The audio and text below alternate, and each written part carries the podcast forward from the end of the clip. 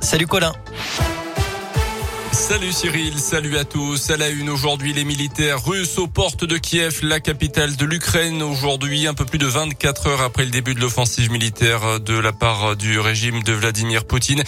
Poutine qui appelle d'ailleurs les militaires ukrainiens à prendre le pouvoir en renversant le président élu et son entourage, les qualifiant, je cite, de néo-nazis et de euh, drogués.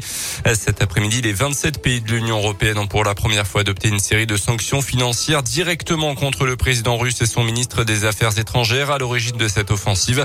Leurs avoirs bancaires dans l'Union européenne sont notamment gelés. La France se déclare également cet après-midi favorable à l'exclusion de la Russie du système bancaire international SWIFT, a annoncé euh, Bruno Le Maire, le ministre de l'économie. Nicolas Sarkozy et François Hollande ont été reçus ce matin à l'Elysée par Emmanuel Macron. De nouveaux rassemblements de soutien au peuple ukrainien sont prévus dans la région ce week-end à Bourg-en-Bresse demain après-midi devant la préfecture. En fin de matinée à Saint-Etienne, au Puy-en-Velay et à Clermont, là aussi devant les préfectures principalement. À noter aussi que le maire de Lyon s'est dit prêt à recevoir d'éventuels réfugiés ukrainiens dans les prochaines semaines. Environ 100 000 personnes ont fui leur foyer en Ukraine et 50 000 autres ont déjà quitté le pays selon le haut commissaire des Nations Unies pour les réfugiés.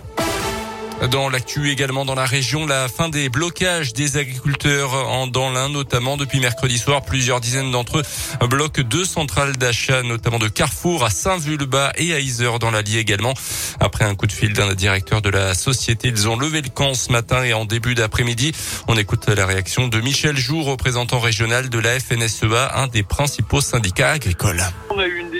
Avec le directeur des achats euh, chez Carrefour au niveau national. Il nous a dit verbalement qu'il voulait euh, mettre son entreprise à notre disposition pour pouvoir organiser ce qu'on appelle le ruissellement, c'est-à-dire refaire descendre la valeur ajoutée dans les cours de ferme. On doit se voir euh, mercredi au salon de l'agriculture pour signer un, un communiqué de presse commun avec des engagements très précis de leur part. Donc mercredi, soit on peut trouver un plan d'action précis, ambitieux avancer, soit on ne peut pas trouver de consensus, et là ça sera sans aucun doute plus compliqué. Et avec donc d'éventuelles nouvelles actions de blocage à venir, les éleveurs demandent une meilleure rémunération de la part des plateformes.